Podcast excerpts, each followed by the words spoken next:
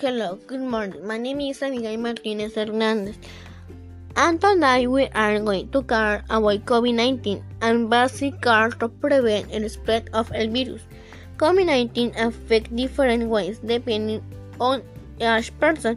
Most people who are infected have weak or moderate symptoms and recover without a need for hospitalization. I like to go out with my family with, with the pandemic.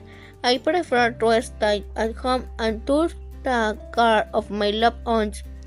When we leave home, my family and I are we use a mask covering nose and mouth. We take our distance of 1.5 meters. I wash my hands or I use an, an antibacterial gel if I touch an object. Come home and wash el fruit and vegetables with soap and water.